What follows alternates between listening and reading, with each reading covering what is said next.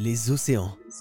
Les océans de notre planète bleue, qui couvrent 70% du globe, sont moins connus par l'humanité que la surface de la Lune. Car l'homme n'a exploré qu'une infime partie de cette incroyable ressource. L'océan, la mer, est un véritable univers à part entière.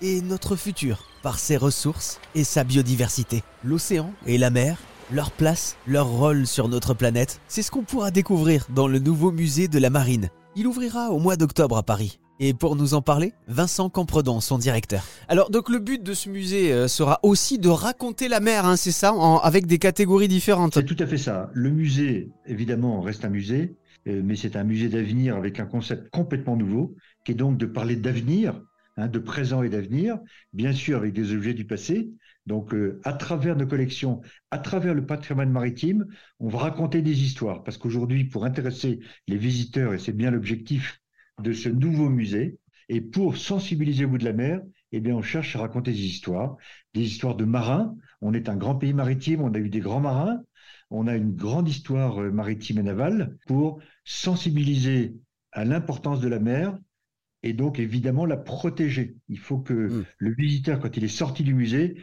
il se dise, un, la France est un grand pays maritime, deux, je ne savais pas que la mer était aussi importante pour aujourd'hui et pour demain, il faut donc la protéger. Pour vous, en quoi est-ce qu'elle est importante, la mer, dans le futur? J'ai un lien charnel moi-même avec la mer.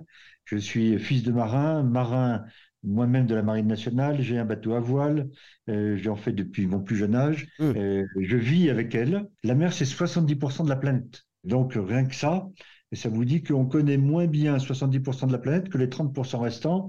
Et encore une fois, on connaît mieux la surface de la Lune que la mer. Mmh. Donc la mer, pour moi, à titre personnel, c'est ma vie, autrement dit. Pour les générations futures, eh ben, c'est l'avenir.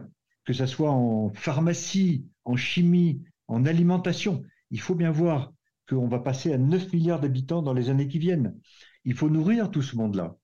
Euh, la mer est évidemment une ressource. La pharmacologie, les composants chimiques de la mer et des océans aujourd'hui permet de fabriquer des médicaments. On parle beaucoup d'écologie. Eh ben avec les algues, c'est de la nourriture, c'est aussi de la pharmacie, mais c'est aussi des plastiques. Aujourd'hui, on remplace le plastique par des algues.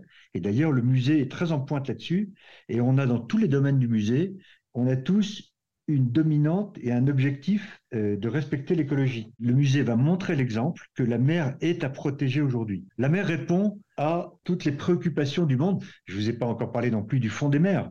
Au fond des mers, il y a évidemment bah, tout ce qu'il y a sur la Terre et il y a en plus euh, des, matériaux dont on a presque plus sur la Terre.